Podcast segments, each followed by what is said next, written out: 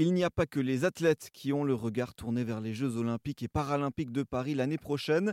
Le monde de la culture aussi s'y intéresse. Jusqu'au 17 septembre prochain, le Musée national du sport à Nice propose l'exposition Victoire au pluriel. Comme son nom l'indique, la notion de victoire y est abordée au travers des siècles, de la Grèce antique à nos jours, et cela grâce à certaines œuvres du musée, mais aussi d'autres prêtées par le musée du Louvre.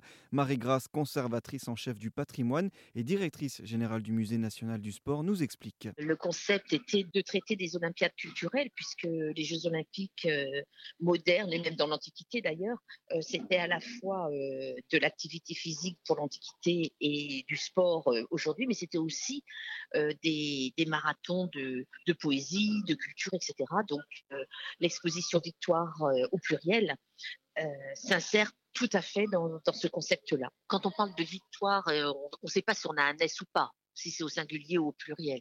Donc, je pense que le visiteur, si on faisait un micro-trottoir euh, et qu'on évoquait une œuvre euh, d'art en lien avec la victoire, je pense que beaucoup de personnes citeraient la victoire de Samothrace.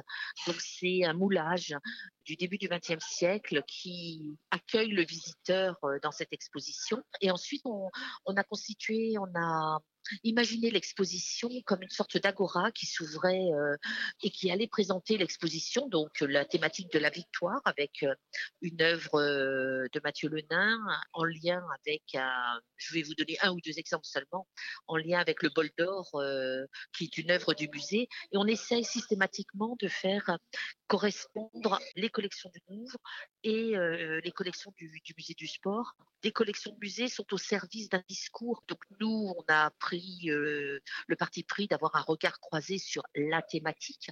Donc là, c'est euh, par exemple une œuvre d'art et un objet. Euh, ensuite, on parle par exemple de la, de la victoire et de la paix. Et puis enfin, de la victoire et de la renommée. Côté prix, pour accéder à cette exposition, comptez 6 euros en plein tarif et 3 euros en tarif réduit.